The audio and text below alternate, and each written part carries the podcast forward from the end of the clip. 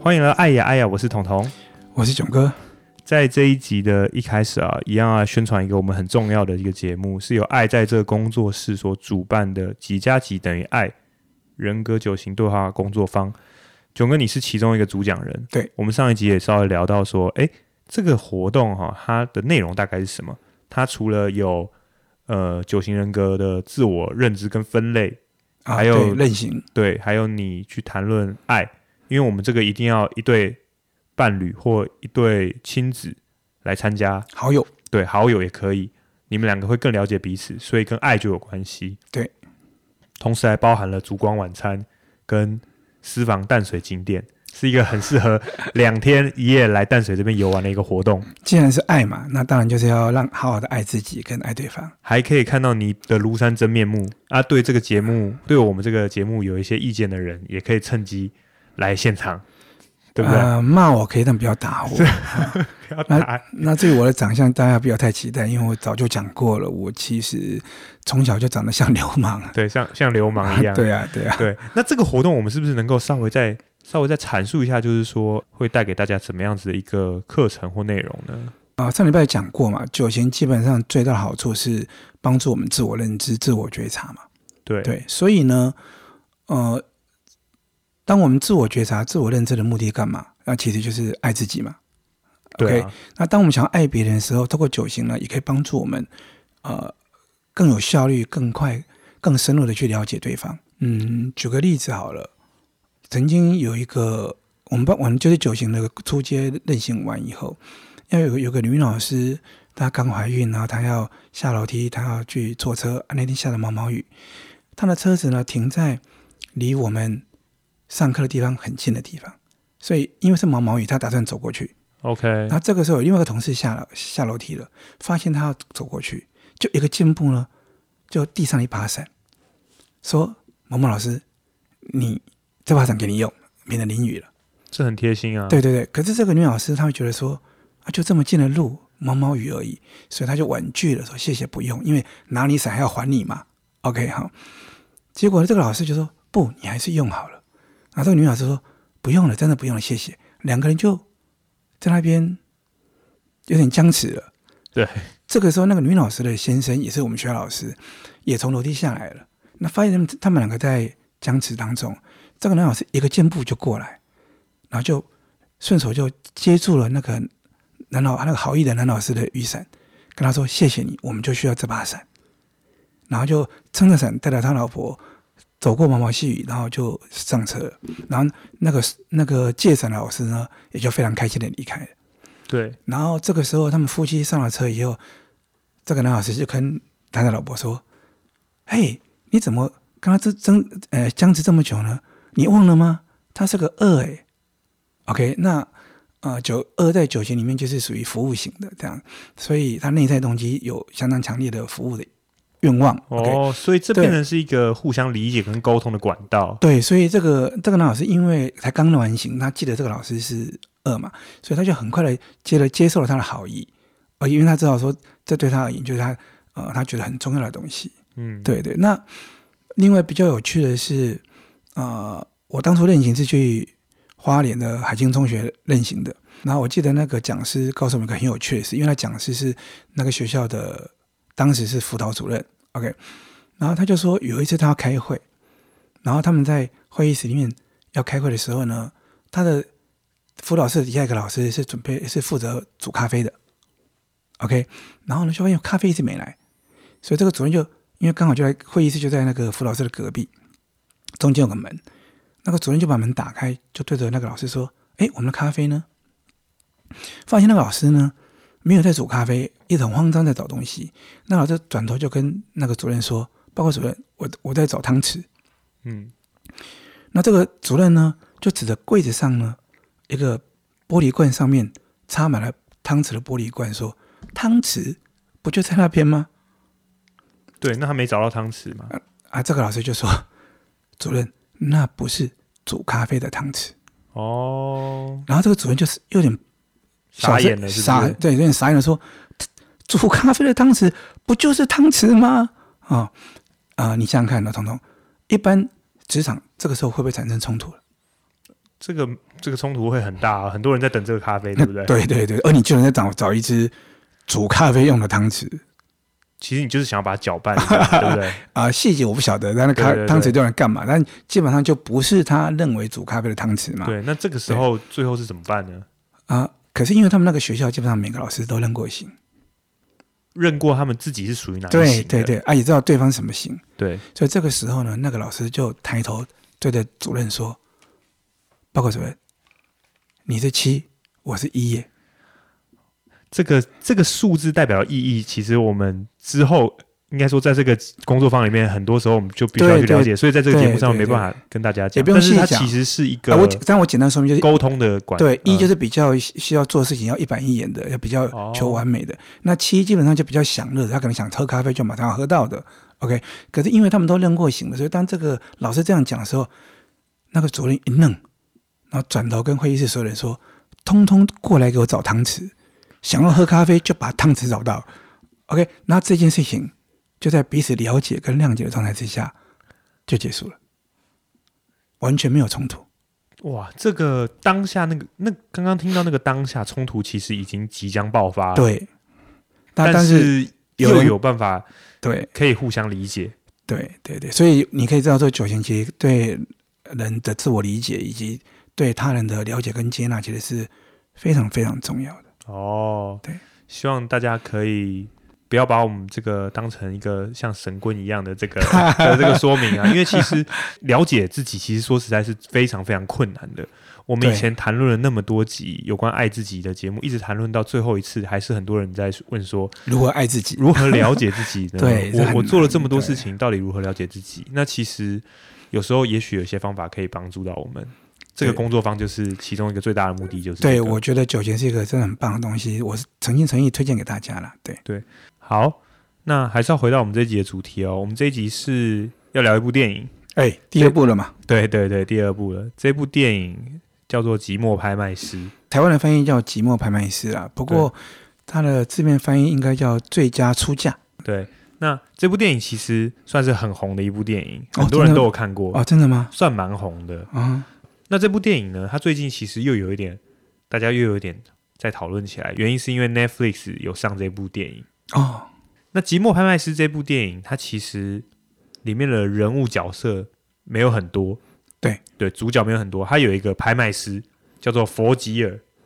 好，我记得 Old Man 对对对，Old Man，对不对？啊， 对，你怎么记那么清楚？叫老人的意思，对啊他叫不老人嗯对他其实就是一个老人啦因。为我自己也是老人啊，所以我非常有印象。对对，那他是一个拍卖师，拍卖师是做什么的？拍卖师是负责就是哎，把一些艺术品拿出来竞标的。对对对，然后而且他好像是一个顶级的拍卖师。对他很，他之所以是一个顶级的拍卖师的原因，还是因为他有非常厉害的观察的能力，他能够察觉说这个东西它到底是属于真机还是赝品，它是属于哪个年代的，它有没有价值。那他有一个在竞标上的合作伙伴，叫做比利。对，这比利跟他的这个关系其实也是蛮有趣的，因为刚刚说到佛吉尔，他是一个非常有能力帮物品定价，且他又是拍卖的那个人。那比利呢，跟他有点算是一个这个勾当，应该算是什么来着？ 他就是一个伙伴吧？对，一个伙伴，因为有些东西可能佛吉尔认为说它非常的有价值，例如说这一幅名画好了，它很有价值，但他不希望就是被别人给标走，他就希望有比例来把它给标下来。对，特别他喜欢的是美女的话，对，那这些美女的话，她例如她有可能是某一个大师的真迹，但是佛吉尔用他的影响力去告诉大家说啊，这个其实是一个赝品。应该是说他有看到别人看不到的的真机的部分，他可能就不说破。哦，对不说破，对就是那对种那种嗯比较不正当的勾当，去把这些话给标下来，对对，成为他自己的个人的收藏。因为他是一个拍卖师嘛，对所以底下有个他的内线在帮忙买东西嘛，所以对他可买以他想要的东西，嗯对，所以他可以借由他拍卖师一些规则。啊哦哦，他可以对很对对，他可以很快速的，我说一二三，然后哦卖给你了， 这样对对，然后就对哎对就对又又是你买走，那对对对他就是在私底下把这个东西再收购回他自己的收呃，藏。其实那个比利本来就是帮替他买的啊，他会对给比利佣金嘛。没错，没对错。那这个佛吉尔啊，他第一个是他很有拍卖的专业，很有鉴定物品的专业，但是同时他也是一个脾气非常古怪的人。他一开始的时候，其实你会发现他永远都戴着一个手套，而且他不是很近人情的一个人，他也很讨厌手机，不喜欢跟别人打交道。他啊连吃饭在餐厅都是一个人一个一个位置啊，对对他对不，跟别人坐的啊。没错。比利的话，之所以会成为他的伙伴呢，里面有提到说，比利他是一个在佛吉尔眼中是一个不成才的艺术家，没什么天分啊。比利一直觉得自己画画的不错，可是佛吉尔因为他看过太多名家的作品，对他就觉得你就不是。对，很普通的一个人了、对对对，这个故事一开始开始在一个什么样有趣的地方呢？开始在说佛吉尔哈，他我们刚刚提到说他有很多的自己的偷偷标过来的收藏，而且都是女人的这个画像，对摆满了他整个房间，而且里面都是价值不菲啊。他有个他有个密室，里面对挂满了这些美女的画。对他不喜欢跟人家打交道，但是他特别喜欢到他的密室里面去欣赏这些收藏。有个专属的座位，他坐在那边，可以感觉仿佛这些美女也都深情款款的在望着他。对，但是他其实没有没有交过女朋友嘛，也没有对另外一半的经验。对，但是有一天有一通电话就让他怎么讲呢？就是有一个不同的体验。有一个人叫做克雷尔，克雷尔呢，他原本是呃透过电话联络到佛吉尔，他有一有一栋豪宅，里面有一些东西需要拍卖，他希望佛吉尔来帮他鉴定里面的东西的价值是如何。那这个过程中呢，佛吉尔跟克雷尔的这个接触呢，就发现说，诶，这个克雷尔是一个很神秘的对象，基本上一开始的时候是根本看不到他的，他只就躲在他的古堡里面，不去跟任何人见面，也不跟佛吉尔见面。对，透过一扇门去沟通跟讲话。还有个还有个算是城堡里面的主管，对，呃，打杂的，那个打杂的哈，跟佛吉尔说、哦，这个小姐克雷尔这个女主人，她足不出户是因为她患有一个怪病，她害怕人群，长达十二年没有离开这个她的家门了。对啊对啊，那佛吉尔就会觉得说，哎、呀，世界上真的有这种人，也觉得蛮怪的。那因为佛吉尔哈，他其实是一个观察入围的人，因为毕竟他是一个鉴定师嘛，嗯对他，所以他会观察到这个古堡里面很多细节的东西，同时他也观察到说，哎、这个女生非常的神秘。那我觉得他感觉就是一开始的时候是出于一个好奇心，跟这个克雷尔就想要有进进一步的接触。那有一次哦，他趁着讨论合约的细节的时候，他偷偷躲在雕像后方去偷看，说这个克雷尔到底长什么样子。哼，其实这个部分我觉得是因为克雷尔长期不跟人群接触这个部分，其实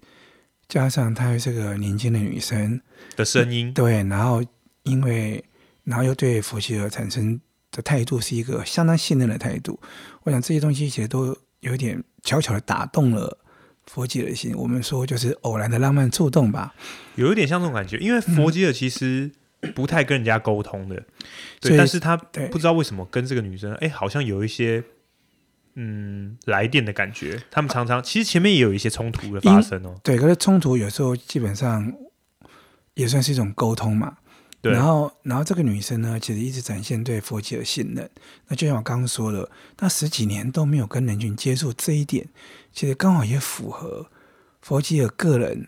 的一种生命情调。哦哎，对对对他也是不跟别人接触的，他也他虽然表面上有在跟人家互动对，但他其实是等于是形同没接触，对。其实你想象佛吉尔把自己关在那个密室，欣赏那些美女的话，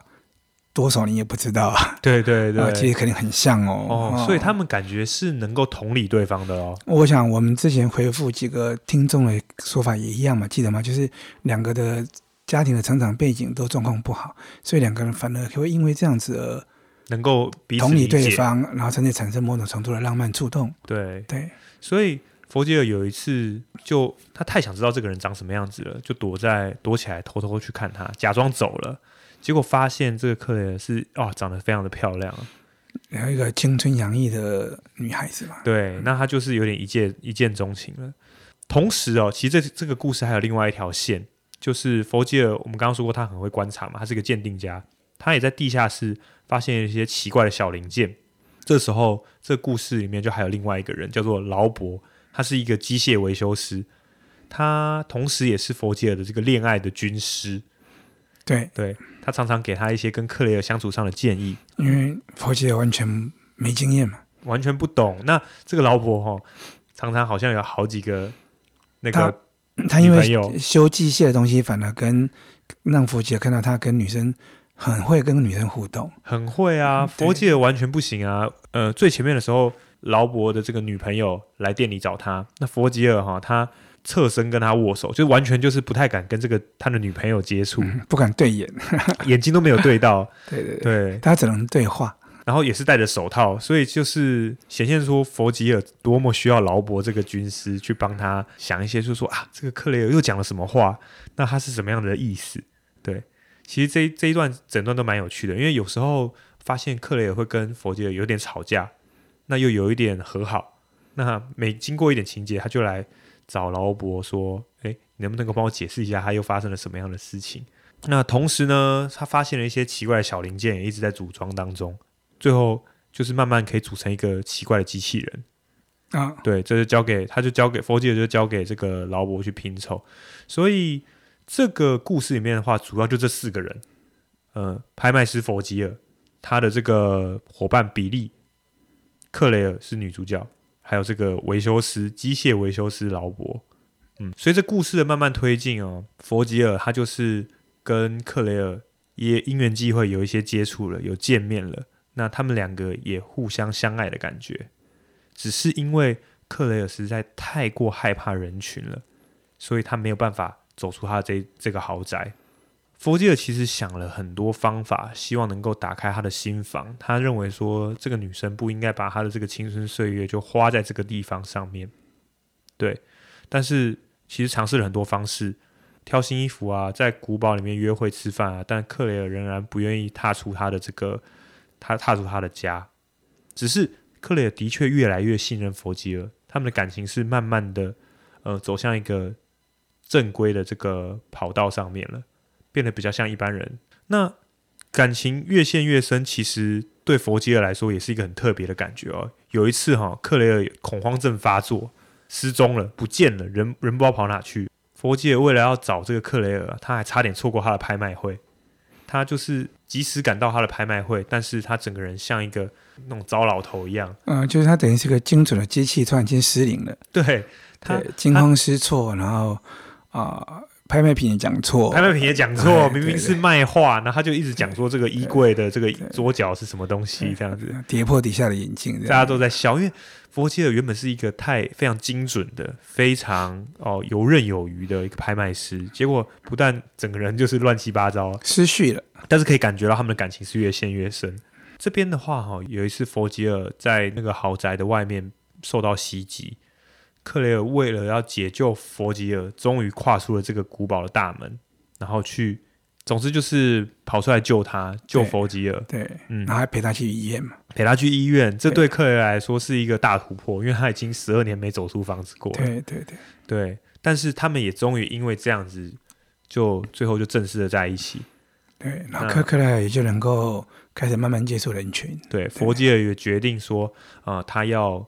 准备退休了，他想要跟这个女生享受人生最后的一段时间，同时他也把他最深刻的这个秘密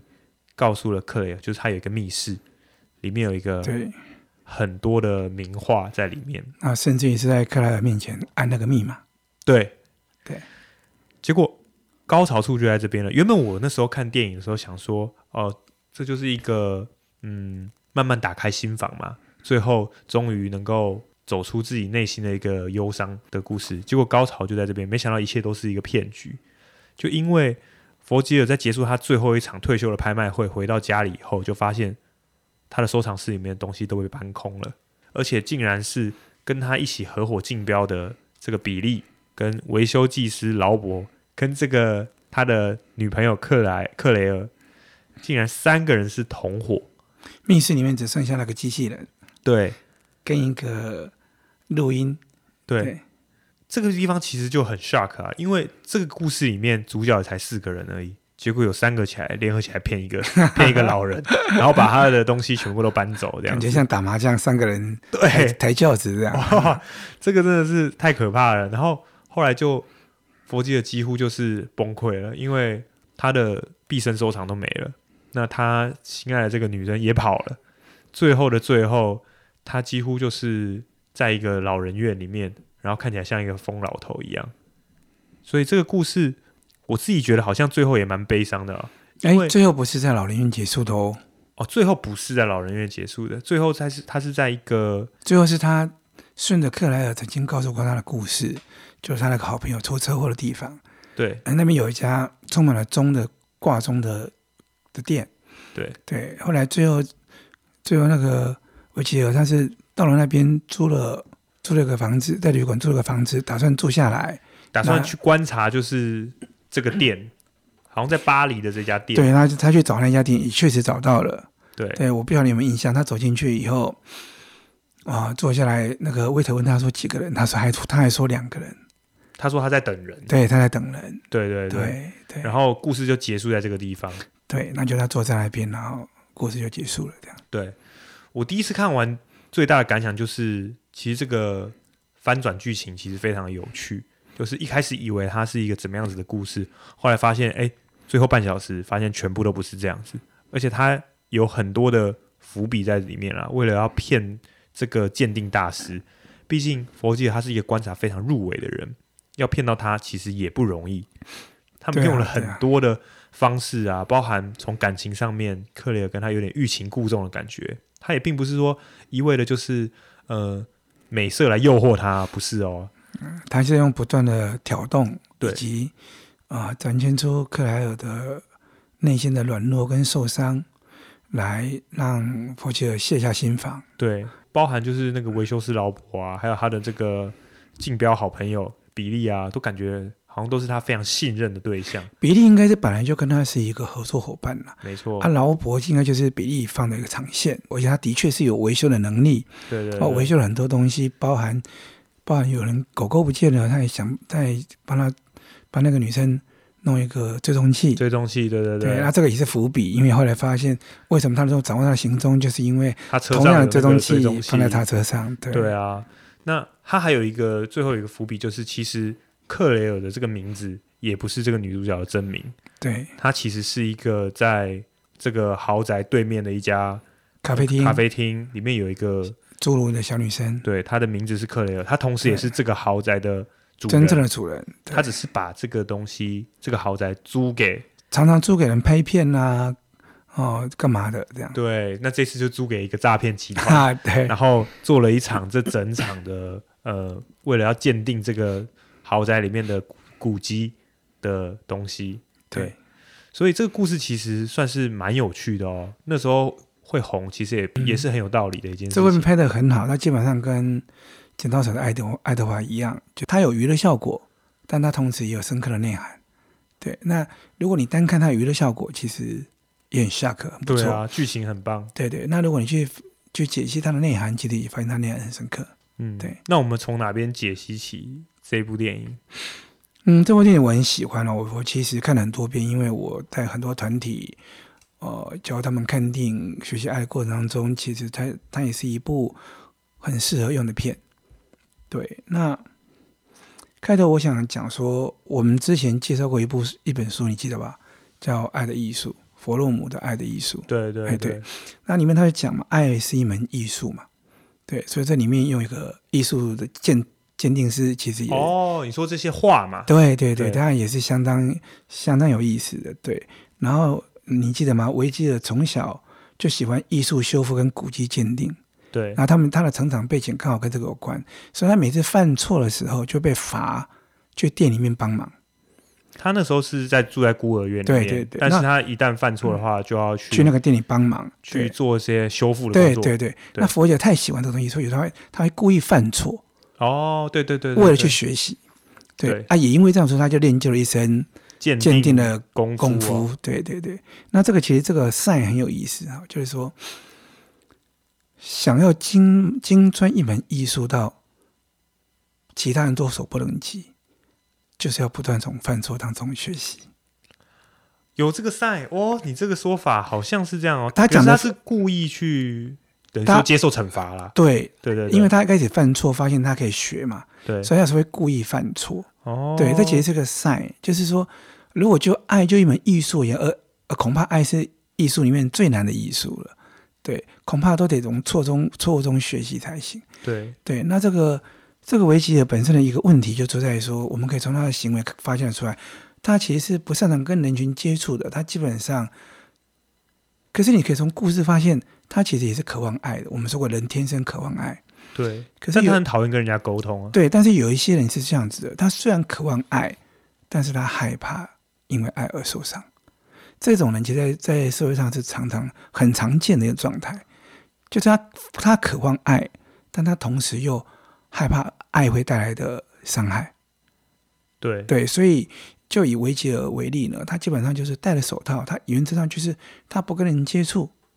他不跟人碰触，连那个比利，比利是一个他这么好的伙伴，常常帮他竞标到他想要的这很些棒话的啊艺，术品。对 OK，对对然后有一次你记得吗？有个老太太抢到了标，然后佛吉尔呢，就是还故意用一些手法让比利能够德表，得得标。后来那个老太太抗议，所以还是判给老太太。没然后这个错 Billy 后来还是用钱把那幅画又买回来。然后再转交给佛吉尔，因为佛吉尔太喜欢这幅画了，对，而佛吉尔想要很开心，想给他钱。Billy 的意就是说我们是朋友，可对，是他这边有特别讲到，对。可是佛吉尔说我们不是朋友，我们只是就是一起工作的伙伴而已。所以还是对给还是给了他钱这样。对对 OK 对好，那就是连这样一个长期跟他合作的伙伴，而且完全了解他在干什么的伙伴，他基本上都认为他不是朋友，所以佛吉尔基本上就不跟别人有太多的感情纠葛的。对，哎，而且里面有一个地方哦，他佛吉尔有一个类似他的助理的，有一次他问他说：“哎，你结婚了吗？”他说他已经结三十年了，就是他 根本不了解他周遭这个的任何人啊了、他那个对助理已对经对帮助他工作这么久了，他完全不在乎他们。他只是他竟然是在他有陷入感情，有在想到结婚这件事情的时候，才问他周边人说：“哎、你有结婚 吗？”哦，结三十年了，这样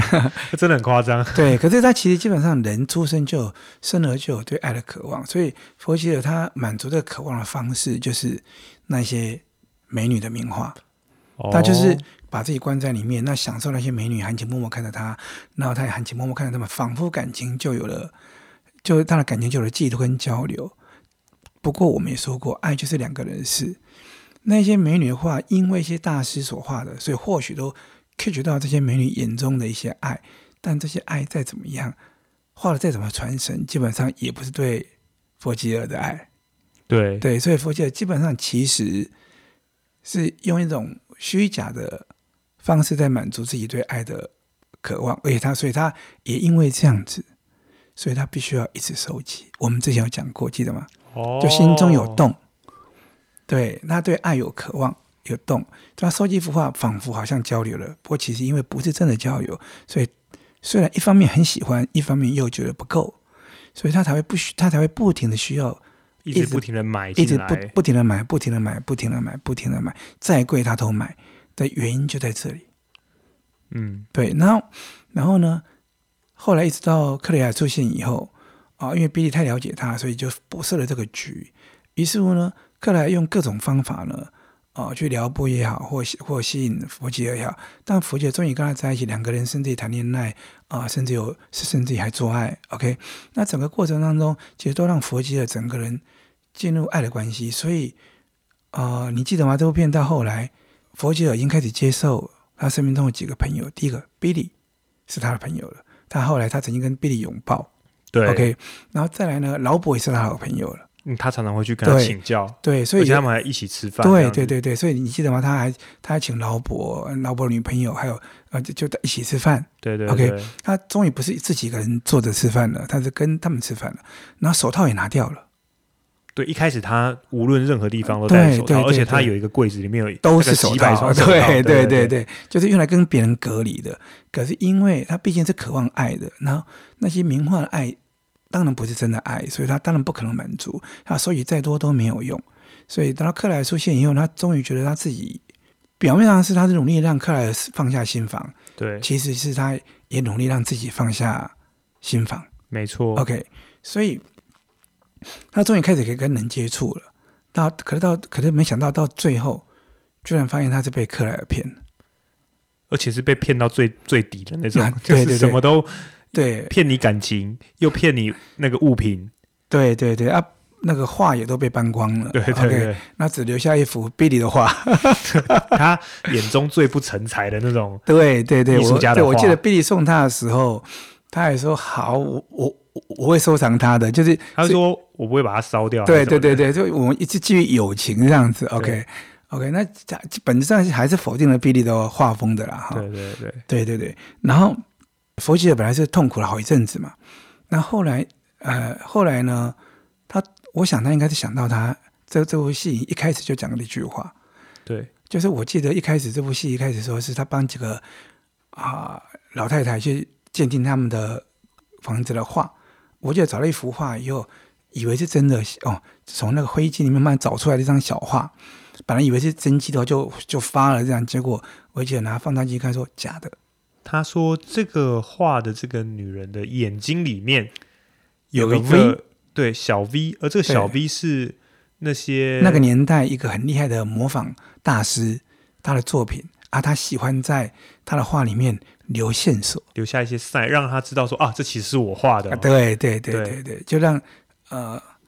你说他想让自己分辨吗？还是让后代分辨？不晓得，就惟妙惟肖的仿作画里面，他会留下他的记录。个人对记号，。那时候有一句话就很吸引人，叫做每个“赝品里面也有真机对每个赝品里面都藏有真实的”，对，真真实的一机，点东西，对对，就例如那个 V，那个 V 哦，所以这个画是假的，所以它是个赝品。对，但是这个签名的这个 V 是属于这个这个仿作作大师师的真机的，真迹嘛？对对对对对对，所以赝品里也有真机，这整幅画里面唯一真的东西其实是这个小签名，其对他东西都是抄袭的 嘛？赝品里有真机，你可以有很多种层次去讨论它。它可能不单单只是说那个 V 而已，它可能不代表很多东西。那我觉得佛吉尔在发现人呃人去画空之际啊，人去画 空，对对对对对，他应该有想到，又想到这句话，对，艺术就是爱，爱就是艺术嘛，对，就这个时候，后来为什么他开始追逐那个克克莱也跟他讲过的的那些场景？为什么他跑到当初他讲的那家那家餐厅，那个都是挂钟的那家餐厅？因为他想要去证明，他想要去学习这一部骗他的赝品里面到底有多少成绩？譬如说，譬如说，真的有人家咖啡厅吗？结果他去看，真的有，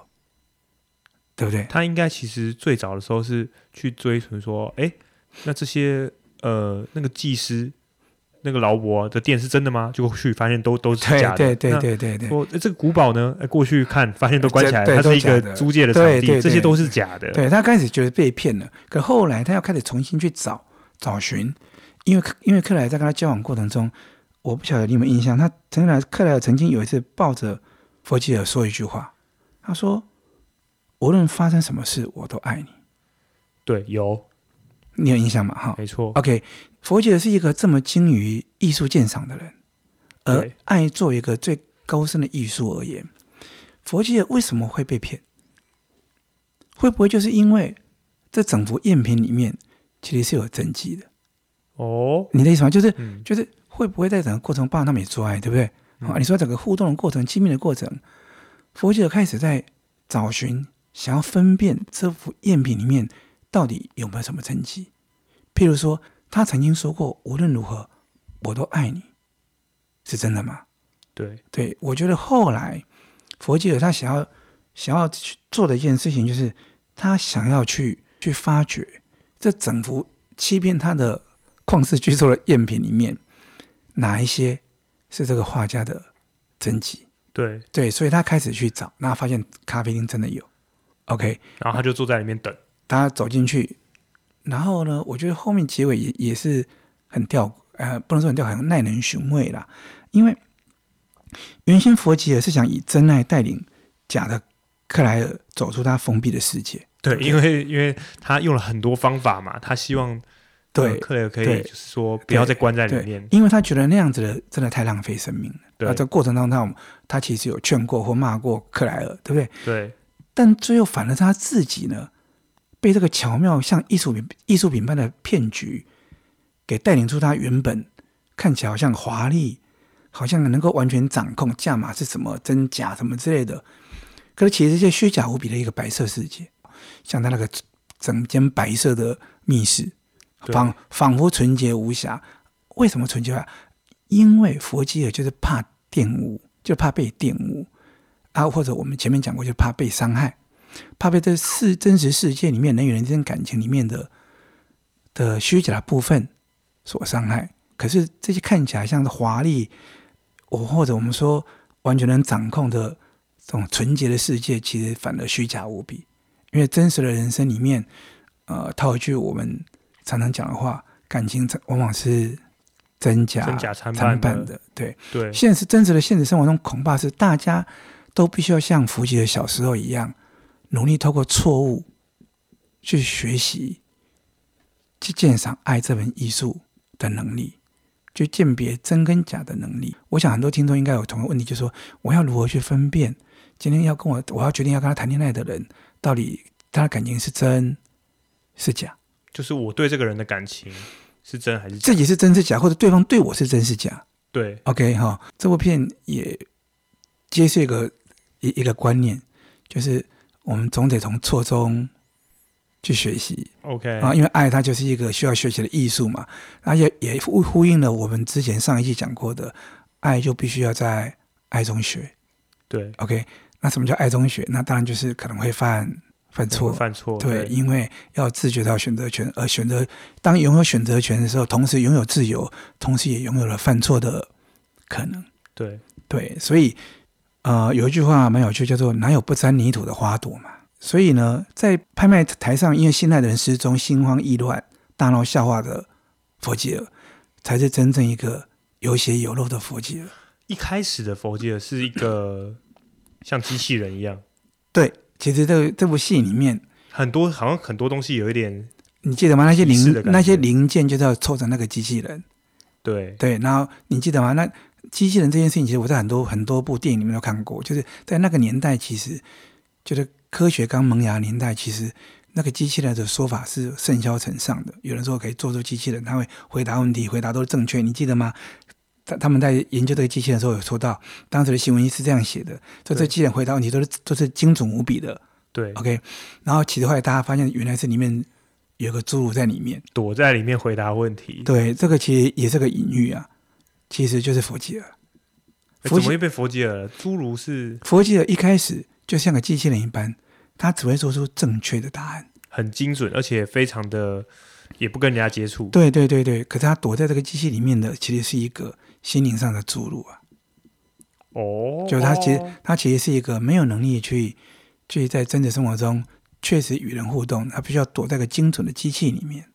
但他后来这个爱把他给带出来，这个里对对面对，反而是这他变成个一个有血有肉的人，对对对，手那套也拿掉了，对对对，那你可以说，Billy 是不是他真的好朋友呢？Billy Billy 的这这个整个的骗局，堪称艺术品的骗局。对什么叫艺术品呢？艺术品不就是能够引发每个人心中对美的感觉、对爱的感觉吗对？Billy 不就是带给了佛吉尔这样的改变吗？让他从他原本那个虚假纯洁的白色世界里面走出来，脱掉他的手套，丢掉他那些虚假的感情，象征虚假感情的那些美女的画，对， OK 然后开始可以与人接触了，对他开始感到痛苦，感到受伤，哦，对，然后呢，因为佛姐毕竟是一个有鉴赏力的人，她开始追寻这幅赝品里面的真迹。OK，好，所以呢，这幅这份感情的赝品带领他走从虚假走入真实，好、而且换得了真实爱人的能力。所以佛姐后来，即便发现他自己被骗了，他也不再戴手套了。然后他到咖啡厅走进去的时候，坐下来的时候，他跟魏特说他在等人，等什么呢？因为他从这件事情学习到爱的这门艺术了。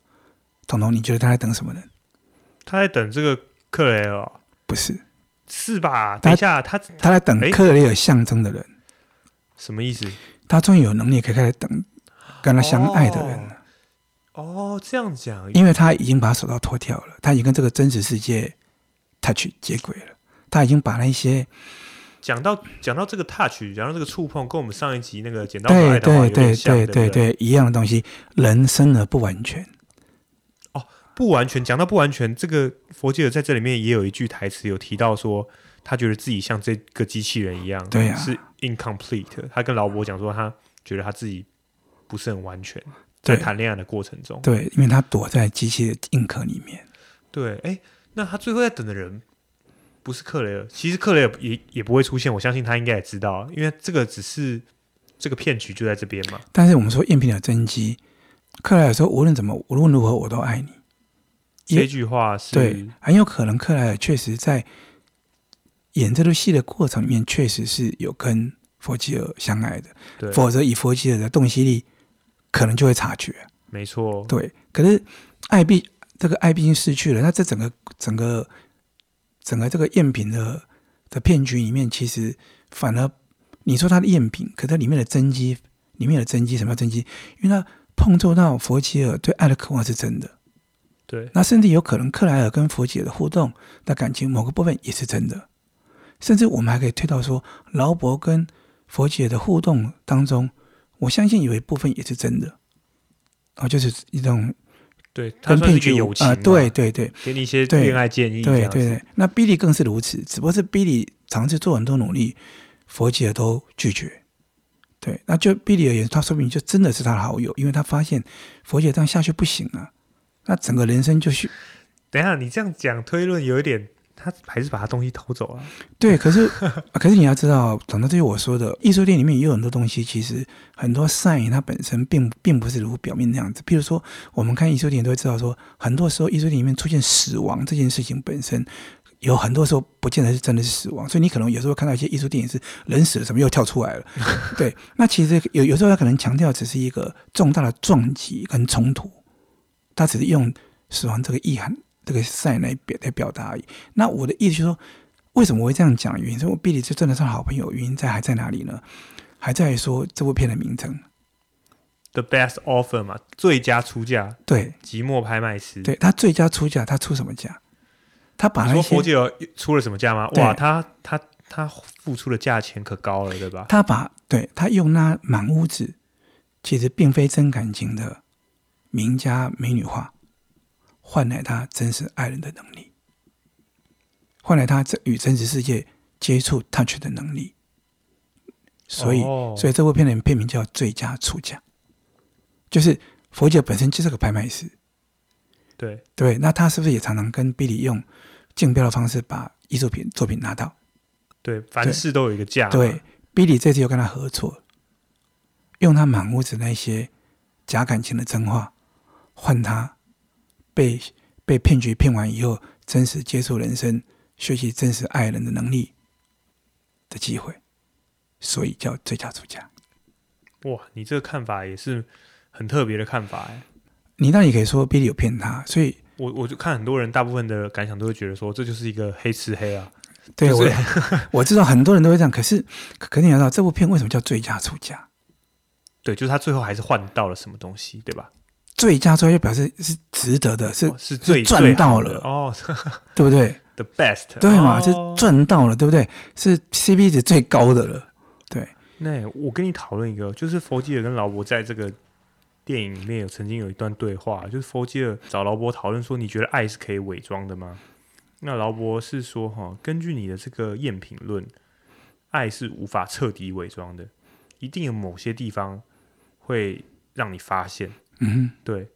我们的感情，你常常会说，就是其实是真假掺没掺错杂在在一没错起的，对不对哼，？而吸引人的通常都是真的，对，就是好像是就像你讲的一样，啊就是有真的部分就会让你很吸引，对假的部分会让你特别受伤。例如说，你的情人今天对你一个情绪就是很大，对你管得非常的严格，绑住你的自由，这个地方的话，你就会被伤害到。但是又有一些部分，例如说你们之间美好的互动会吸引到你。对，而且不只是这个部分哦。你记得我们之前有回答过一个听众的问题，他说他呃这个女生，那她有女朋友，你记得吗？他说对他那个女朋友很呃，他说他自己很喜欢说反话，对你要知道反话就是假的嘛，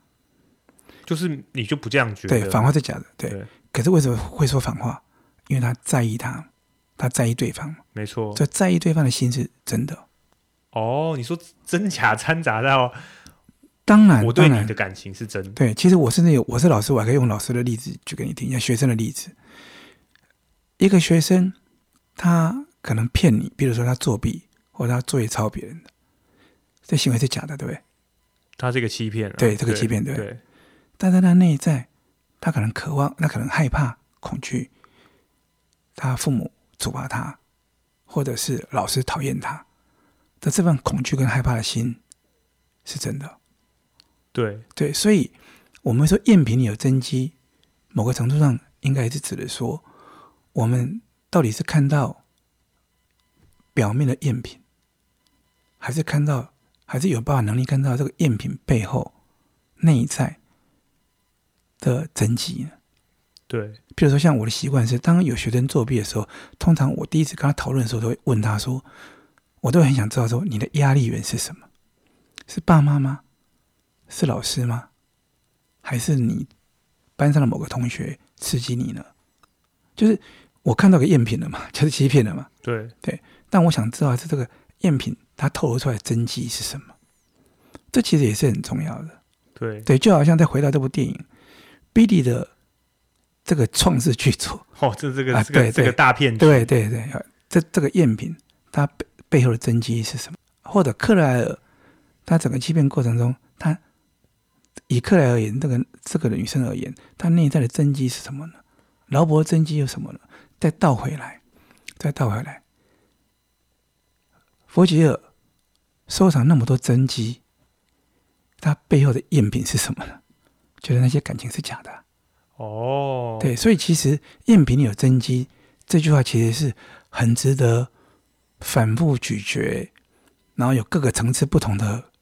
辩证的。所以我也很喜欢这部电影，因为我觉得它深度够。我自己觉得，在回到一般的我们的感情里面的时候，就会觉得说，爱是真假掺杂的，但是我们有时候常常就是会被那些假的东西给特别影响到。对，对但我们反过来是不是应该要有能力去分辨里面的真机呢？对，对，才能够有一些对我们自己的提升或改善。因为就像我们说的嘛，其实只有真爱才是有价值的东西嘛。对对，那当然中间会牵扯到很多每个人能力不足啊，对不对？对，分辨的能力嘛。对对，所以就爱就爱就做一门最艰深的艺术而言，当然就需要我们花更多时间去学习它，而且就是恐恐怕就像其他分辨其他艺术品一样，要从错中学啊了。对对，哇，这一部片这样讲起来真的是还蛮有意思的。他把爱在真假掺杂这个部分的话，假的地方哈，他把它做到最极 致。 对就是因为我们一般说爱里面假的部分，有可能是说我们说嫉妒这不是爱，它是假的，嗯嗯嗯，占有啊、情绪勒索啊，嗯嗯嗯这些都是假的。直接给你来一个假的大骗局，就从头到尾都不是真的东西。嗯但他很可能透露的是真情，所以我会说这部片其实很棒的一部电影。对，嗯，很值，就跟讲到说爱德华一样，是很值得我们再三看的。其实你经过我们这次的分享以后，你再回去再把它看一遍，你会发现那个佛吉尔的的眼神演技是很厉害的。从一开始对，然后一直到后面，啊，到他他最后，虽然他最后还是很寂寞一个人的。对，但其实他已经有了不寂寞的可能了。好，那今天这部电影我们就差不多分享到这个地方。对，很高兴能跟大家分享这部我觉得我一直很喜欢的电影。其实要是有机会的话，事实上我们以后如果说跟大家的接跟听众接触更熟悉，我们其实也可以考虑来办一个常态性的，电影交流会，哎，就是我们讲说从地看电影学习爱的一个的课程也其实也不错。那当然哦这些都是属于后续的东西啦。那因为我们可以有各种媒体，然后因为基本上爱既然是一种艺术，就是要反复学习、反复练习、反复运用，OK，那才能够越来越上手的东西。对，对那我想我们也不排除用各种方式来提供大家一些帮助啦。那刚刚说那个只是说，哎，以后如果有机会，那可行，其实我们来试一试也不错。对对，好，那今天就先到这边了，谢谢大家，谢谢大家，拜拜拜。拜。